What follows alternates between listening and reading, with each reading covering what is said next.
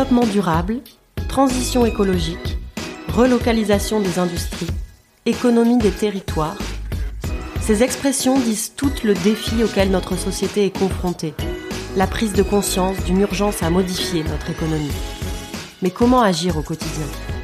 Les entreprises peuvent inclure ces préoccupations au cœur de leur fonctionnement, en modifiant leur manière de travailler.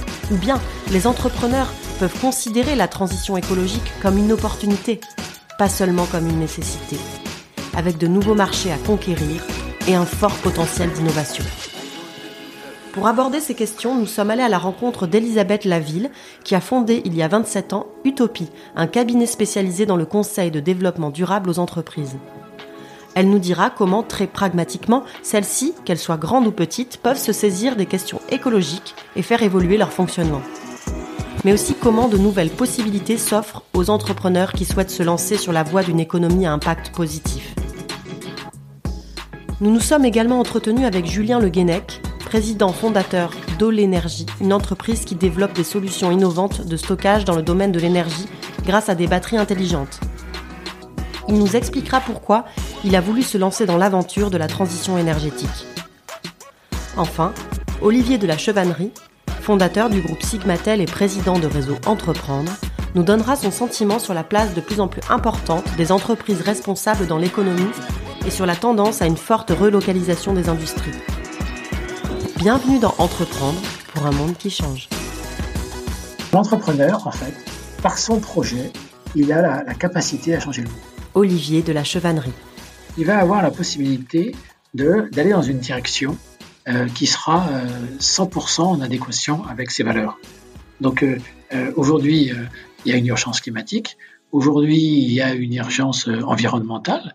Donc aujourd'hui, un, entrepreneur qui a envie de créer une, belle entreprise, où est-ce qu'il va aller? Il va aller, bien sûr, dans cette voie-là. Il sait qu'il a la capacité de le faire. Alors, comme les colibris, il le fera, il le fera à, son niveau, avec avec sa capacité du projet qu'il aura. Mais, mais, bien sûr. Et puis, il y a quand même une chose qui est intéressante, c'est que l'entrepreneur, il n'a pas conscience de son héroïsme et qu'il n'a pas conscience qu'il a la capacité de changer le monde. Par contre, il y a des choses dont il a confiance, conscience, c'est qu'il est acteur. Et lui, l'entrepreneur, il ne rédige pas de loi, il ne rédige pas de décret, etc. il est acteur. Donc euh, aujourd'hui, clairement, les entrepreneurs sont les acteurs actuels de la transition écologique. C'est vraiment, sont vraiment les acteurs. Ils ont pas, c'est pas eux qui vont euh, euh nous, nous, nous, nous, sortir des propositions, etc. Le, eux, ils vont agir. Alors, pour intégrer la transition écologique euh, dans la démarche d'un entrepreneur, il y a une question, nous, qu'on aime bien euh, poser à nos clients, c'est comment vous pouvez devenir le Patagonia de votre secteur? Elisabeth Laville. Même si le secteur est très polluant. Patagonia, c'est une entreprise, pour mémoire, qui est une, une entreprise de textile de mode euh, de, qui fait des vêtements de sport outdoor, euh, qui est basée en Californie, mais qui vend un peu partout dans le monde, et qui, euh, il y a quelques années, a eu, il faisait des vêtements plutôt pour la montagne, l'alpinisme, le ski, etc., et le surf, qui sont les sports de son, pratiqués par son fondateur. Et il y a quelques années, il a eu une espèce de crise euh, de conscience comme ça en réalisant que Patagonia marchait très très bien et que finalement il commençait à vendre ses vêtements à des gens euh, qui s'en moquaient un peu de la nature au fond, euh, mais qui utilisaient les vestes pour prendre leur 4x4 et aller en ville en gros. Et puis que ce faisant, l'entreprise croissait énormément et que donc elle avait des impacts environnementaux colossaux et que ça aussi ça allait à l'encontre de la nature qui était initialement l'idéal qu'Yvon Chouinard, le fondateur, voulait partager avec ses clients. Et à ce moment-là, il s'est dit, bah, je vais vendre euh, l'entreprise et avec l'argent, je vais créer une fondation pour financer des projets environnementaux. Et puis il s'est dit, en fait, si je fais ça assez rapidement, j'aurais dépensé tout l'argent et j'aurais probablement pas changé le monde. Et donc peut-être qu'il vaut mieux que je garde l'entreprise, mais que je la transforme pour montrer la voie, en fait, euh, ouvrir des voies, comme on dit chez Utopie, euh, pour d'autres entrepreneurs. Euh, en montrant déjà que l'industrie textile peut être respectueuse de la planète, ce qu'elle n'est pas euh, aujourd'hui par essence. Euh, voilà. Et donc ça l'a amené à changer beaucoup de choses dans les matériaux, dans les process, dans la façon. Et vraiment Patagonia, enfin nous on travaille pas mal dans le secteur de la mode et je suis frappée de voir combien Patagonia a 20 ans d'avance euh, sur euh, l'ensemble euh, des marques de mode et toutes les marques de mode, même les grands aujourd'hui qui veulent travailler sur ces sujets, finalement commence en général par envisager de faire des choses que Patagonia a fait il y a 10, 15 euh, ans ou plus.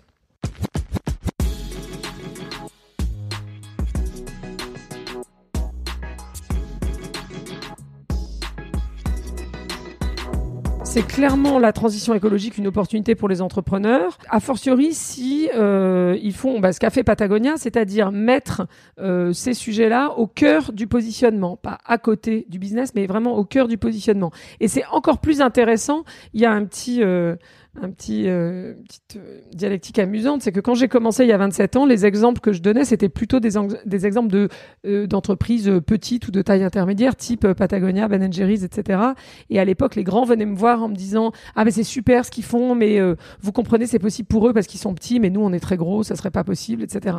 Et maintenant, les exemples que je donne sont souvent aussi des exemples de grands groupes pour montrer que ça concerne aussi des grands groupes.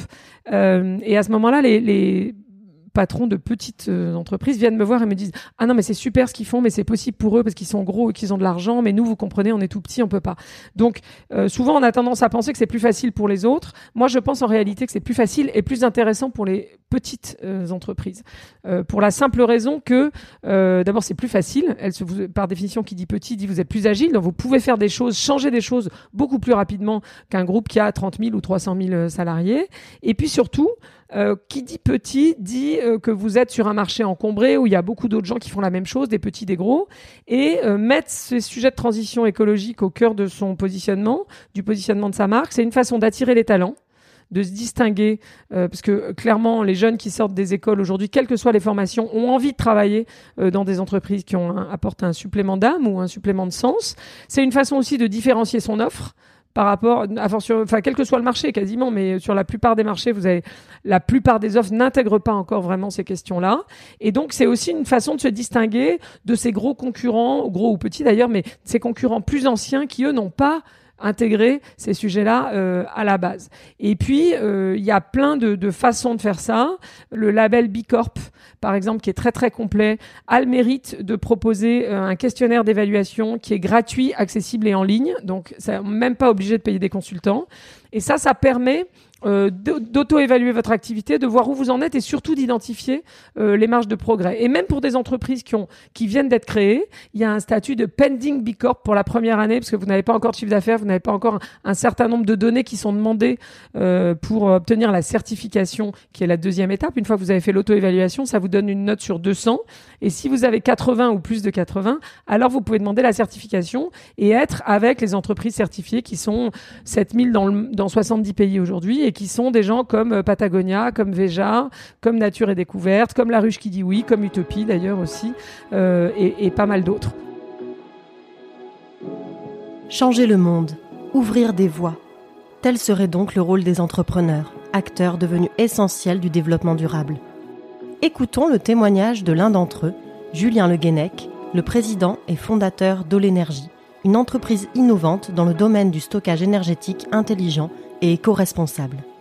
Alors moi en fait j'ai été salarié pendant plusieurs années dans une, grande entreprise industrielle hein, euh, sur des gros plans industriels. C'est toujours l'industrie qui m'a particulièrement attiré euh, après mes études et euh, en fait j'avais ressenti le besoin de pouvoir être acteur un peu acteur sur la création de mes propres produits, de pouvoir créer une dynamique autour de la transition euh, énergétique avec une, euh, un angle aussi dans euh, un, pari qui était de, de, constituer une entreprise énergétique avec une dimension dans l'économie sociale et solidaire en lien avec la transition énergétique. Et donc du coup c'était quelque chose d'assez d'assez neuf et et puis je me suis lancé. Alors ça ça m'a pris ça m'a pris plusieurs plusieurs mois en fait. Ça s'est construit assez lent, assez lentement. Puis à un moment tout s'accélère euh, moi, j'ai eu la chance de, euh, quand j'ai commencé à parler de mon projet d'entreprise, de ce que je souhaitais faire dans le, dans le stockage d'énergie et plus largement dans, dans le domaine de, des énergies renouvelables, eh bien, il y a une première personne qui, euh, qui était entrepreneur, en fait, un, un, acteur belge un, avec qui, avec lequel je travaillais déjà par le passé, qui, m'a, qui m'a convaincu de passer à l'action et qui m'a dit qu'il me, qu'il me soutiendrait dans mes premiers projets. Et, euh, et, en fait, finalement, ça a été un peu mon premier investisseur puisque rapidement, on a mis en place des, euh, des prototypes. Alors, au tout début, j'avais créé une, une auto-entreprise et puis très rapidement, après les prototypes, euh, il fallait passer à, à une SAS, à, une, une, structure capable de, de, porter les ambitions de, de développement et d'industrialisation de, de Energy. Donc c'est comme ça que, que c'est né en, en avril 2018. Et puis, euh, et puis, ben voilà, ça a été un pari gagnant en fait. Hein, euh, euh, j'ai travaillé sur sur ces premiers systèmes. On est passé des prototypes à des à des modèles commerciaux qui sont en place aujourd'hui. Et ça a été vraiment ben un, un, démarrage assez fort puisque dès le tout début de de la création, eh bien j'ai pu faire du, du chiffre d'affaires et puis ensuite, euh, alors j'ai commencé tout seul évidemment, hein, euh, et puis euh, et après avec ce chiffre d'affaires pouvoir euh, rassembler des compétences qui étaient motivées par le projet global de l'entreprise hein, et, et, et pour pouvoir bah, mettre en place ce, ce, ce, ce, ce, dispositif industriel et cette ambition pour pour la pour la réindustrialisation et la transition énergétique.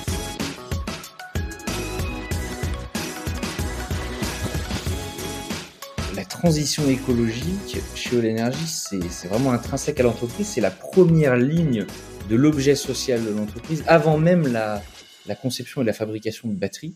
Vraiment, pour nous, la fabrication de, batteries, c'est le moyen d'arriver à cette transition énergétique qui est euh, intrinsèque au, statut. Hein. C'est l'engagement. Chaque, chaque personne, chaque salarié, chaque personne engagée dans, euh, chez Energy a, a vraiment euh, cet objectif euh, en lui. Euh, c'est vraiment quelque chose de commun. Euh, comment comment on contribue à la transition énergétique? Eh bien, sur tous les pans de l'entreprise, avec bien sûr des produits qui vont œuvrer à la, à, la, transition énergétique, énergétique notamment, avec avec la possibilité de, de faire de, de mieux assimiler les énergies renouvelables, éolien, photovoltaïque, et donc de, de mieux utiliser justement ce, ces, ces, nouvelles productions qui sont intermittentes euh, dans la plupart du temps avec un grand travail sur les matériaux pour qu'ils soient euh, euh biosourcés. On a, on a parlé qu'on travaille avec des bioplastiques. On, on travaille aussi avec des, des transporteurs locaux euh, qui ont eux-mêmes des politiques en faveur de la transition énergétique. Et puis, on développe aussi un, tout un tas d'outils digitaux qui qui vont qui, vont donner à l'utilisateur, quel qu'il soit, un gestionnaire de réseau ou quelqu'un qui utilisera la batterie dans pour un usage chez lui, résidentiel, euh, pour euh, pour savoir un petit peu où il en est dans dans son propre usage et comment il pourrait améliorer euh, pour être plus en lien avec des objectifs atteignables à son à son échelle, à son niveau. Mais une économie consciente de sa responsabilité environnementale, c'est aussi une économie qui se pense plus locale la réindustrialisation des territoires n'a rien d'une simple tendance passagère, mais s'apparente probablement plus à un mouvement de fond. Il s'agit de répondre à des demandes de plus en plus fortes de la part de clients exigeants en matière de produits de qualité, de services de proximité et particulièrement attentifs aux effets sur l'environnement. Intrinsèquement, l'entrepreneur, il sert l'économie locale, mais par ailleurs, dans l'économie locale, il y a énormément d'opportunités d'entrepreneuriat. Euh, on a fait une petite étude l'autre jour pour euh, la Voie du Nord, sur le Nord-Pas-de-Calais. On s'est rendu compte que, en fait, ce qui nous intéresse, c'est ce qu'on appelle les fuites économiques, c'est-à-dire quelle est la part de la demande sur le territoire, qu'elles viennent des ménages, des entreprises ou des collectivités, qui ne trouvent pas de réponse locale, d'accord? C'est-à-dire que les gens sont prêts à dépenser de l'argent pour acheter des trucs, produits ou services, et ils ne trouvent pas de réponse locale, donc l'argent sort du territoire pour aller euh, faire, on, importe en gros euh, des choses. Et ça, on a évalué sur juste sur le Nord-Pas-de-Calais, ça représente ce gisement-là, ça représente 81 milliards d'euros et 450 000 emplois. Autrement dit, alors on va évidemment pas tout relocaliser. C'est pas possible demain matin de dire on développe l'entrepreneuriat dans le Nord-Pas-de-Calais pour couvrir 100% de cette demande qui aujourd'hui sort. Mais si le Nord-Pas-de-Calais arrivait à relocaliser ne serait-ce que 10% de ses importations par des offres locales en stimulant l'entrepreneuriat sur les marchés en question, parce qu'il faut bien identifier de quel produit on parle, de quel marché on parle, euh, alors le territoire pourrait créer 4, 45 000 emplois, donc le, 10% des emplois que j'évoquais tout à l'heure, ce qui le fait passer en dessous euh, des 10% de taux de chômage. Même chose sur l'alimentaire, le taux d'autonomie moyen euh, des aires urbaines en France, qu'on a calculé il y a trois ans, c'est 2%. Ça veut dire que 2% seulement de ce qui est consommé sur le territoire et c'est pas que les produits à la cantine ou le frais, c'est aussi les produits transformés, les produits surgelés, etc. ou dans les restaurants, vient, a été produit sur le territoire. Alors on se dit, ah oui, mais c'est parce que c'est des aires urbaines, ils produisent pas d'alimentation. Bah, si, si on regarde le chiffre inverse, 3% de ce qui est produit sur un territoire et consommé sur le territoire. Donc ça, c'est complètement absurde. Ça veut dire qu'à longueur de journée, vous avez des camions qui importent des denrées, qui croisent des camions qui exportent parfois ces mêmes denrées. Donc l'idée, là aussi, c'est pas de passer, c'est pas réaliste, je pense, d'avoir une logique binaire et de dire non mais c'est le tout mondialisation ou le tout relocalisation. On va pas passer de 2% à 100% du jour au lendemain. Et par ailleurs, les territoires qui ont le plus fort taux d'autonomie alimentaire dans ce qu'on avait mesuré, les aires urbaines, c'est Avignon et Nantes sont à 7-8%, donc ils sont pas non plus à 50. Hein. Mais par contre, ce qu'on dit, c'est que à nouveau, si on relocalise par tranche de 10%, déjà, ça recrée. D'abord, ça enlève des voitures, des camions sur la route. Ça a donc un, un impact positif sur le climat. Ça a un impact positif en termes d'emploi euh, local, ça a un impact positif en termes de lien social entre ceux qui produisent et ceux qui consomment sur un territoire. Ça a un impact positif en termes de sens euh, de la consommation, etc. Regardez le, la boîte qui vient d'être créée par euh, l'ancien ministre du redressement productif Arnaud Montebourg, qui a créé une entreprise qui s'appelle La Mémère, qui fait des crèmes glacées bio et qui en fait amène dans des containers des petites usines mobiles chez les producteurs de lait euh, puisque l'idée euh, à la base elle est simple, c'est que un producteur de lait, s'il vend son lait, il va gagner moins d'argent que s'il vend du lait transformé. D'où le fait que beaucoup font des fromages, etc. Plus le produit est transformé, ça c'est vrai dans toute l'agriculture, plus il coûte cher. Euh, et donc plus il y a de marge pour le producteur. Là, la mémère, il fait ça en fait. Et, donc c'est bien un, un, produit euh, hyper local. Il dit ça d'ailleurs. C'est le sourcing hyper local. C'est plus plus que local. C'est vraiment à côté de chez vous. Donc vous, moi j'ai un, un supermarché en face et j'achète cette glace qui est produite euh, de mémoire en Ile-de-France ou en Normandie ou quelque chose comme ça chez le producteur. Et il y a plein de d'opportunités. Je vois, regarder pendant le Covid où en plus, comme on était enfermés dans nos appartes, nos immeubles, nos quartiers, tout le monde était hyper sensible à l'hyper local justement, au resto du coin qui était menacé, euh, au café du coin, euh, etc. Et on voit bien, par exemple ici, j'ai un restaurant qui s'est mis à vendre, qui s'appelle le repère de cartouches là, où franchement personnellement je ne mettais pas les pieds, qui s'est mis à vendre les produits euh, de ses fournisseurs. En fait. Et du coup, moi, j'allais m'approvisionner là-bas. Du coup, maintenant, je vais au restaurant parce qu'ils ont réouvert, etc. Bon, voilà. Donc, je pense qu'il y a vraiment, et, quand vous réfléchissez, vous avez des enseignes aujourd'hui, je pense des gens comme le pain quotidien, ils font bien à la fois restaurant et vente de produits alimentaires. Donc, les restos pourraient faire ça, devenir des points, en fait, d'approvisionnement euh, des paniers de légumes locaux, etc., etc. Donc je pense qu'il y, y, a vraiment beaucoup de choses avec l'utilisation du digital, les plateformes, etc., mais pas que. L'impression que j'ai, c'est que euh, au départ, euh, les, on va dire, la réindustrialisation et le retour à une économie locale, c'était une idée, en fait, un concept. Or, aujourd'hui, on se rend compte que, d'abord, il y a les histoires de territoires oubliés, euh, des friches industrielles. Enfin, il y a beaucoup de sujets qui, font qu'aujourd'hui, on se dit on peut pas laisser ça comme ça. On peut pas laisser euh, les grandes métropoles euh, attirer toute l'entreprise du numérique et puis laisser les territoires à l'abandon. Ça, c'est la première chose. Deuxième chose, on se rend compte aussi que si on veut arriver à, travailler sur notre environnement, si on veut limiter les circuits, si on veut limiter les déplacements, si on veut aller vers une transition écologique, euh, on est obligé de, réimplanter euh, des entreprises dans les territoires, on est obligé de refaire vivre des, villages. Donc, euh, en fait, la transition écologique, l'urgence climatique, c'est aussi de ne pas laisser des territoires à l'abandon pour aller tous se mettre dans les, grandes métropoles. Et d'ailleurs, c'est intéressant parce que on a eu Réseau Entreprendre a été auditionné par le Sénat il y a deux ans sur les territoires oubliés et par l'Assemblée nationale sur les friches industrielles. Donc on sent que le politique aussi se saisit de ces sujets. C'est un, un vrai sujet important et, et Réseau Entreprendre a aussi euh, son rôle à jouer sur euh, aller euh, accompagner justement des entrepreneurs à s'installer dans les territoires oubliés, à s'installer à des endroits où finalement ils sortent peut-être un peu de leur zone de confort, mais en même temps, si on veut participer nous aussi à l'effort, eh bien, il faut qu'on accepte aussi d'aller euh, s'implanter dans les territoires qui ont besoin de nous. Vous venez d'écouter Entreprendre pour un monde qui change, un podcast de réseau Entreprendre. Vous pouvez retrouver tous les épisodes sur Apple Podcasts, Spotify, Deezer et les autres plateformes d'écoute. Réseau Entreprendre est une association reconnue d'utilité publique.